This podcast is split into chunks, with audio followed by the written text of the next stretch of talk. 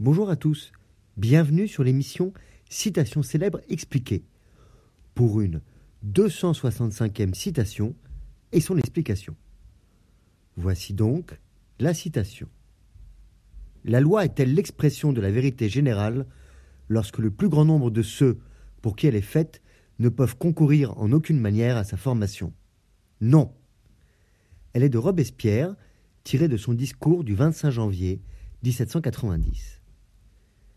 Cette citation provient donc du discours de Maximilien de Robespierre du 25 janvier 1790 à l'Assemblée nationale constituante de la Révolution française, dans lequel il aborde la question de la représentation politique et de la légitimité de la loi. Robespierre soutient ici que la loi ne peut être considérée comme l'expression de la volonté générale que si tous les membres de la société ont la possibilité de participer à sa formation. Si un grand nombre de personnes ne peuvent pas participer au processus de création de la loi, alors elle ne peut pas être considérée comme représentant véritablement la volonté générale de la société.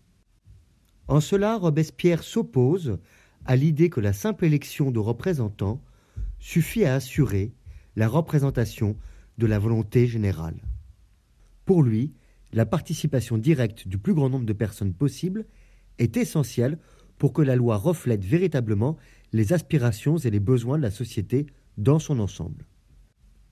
Cette position est en accord avec l'idée de Jean-Jacques Rousseau qui a développé la notion de volonté générale dans son ouvrage Du contrat social en 1762.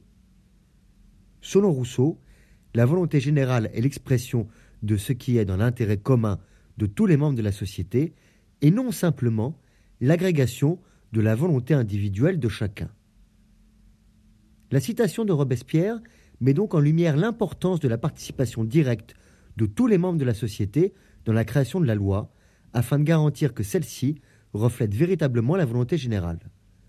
Cela soulève des questions importantes sur la représentation politique et la légitimité des décisions prises par des élus en l'absence d'une participation directe de la société dans la formation de la loi. La loi est-elle l'expression de la volonté générale lorsque le plus grand nombre de ceux pour qui elle est faite ne peuvent concourir en aucune manière à sa formation? Non. Je vous remercie pour votre écoute. Vous pouvez retrouver le texte sur lescoursjulien.com ainsi que plus de 260 citations expliquées à écouter sur votre plateforme préférée de podcast. Au revoir et à bientôt.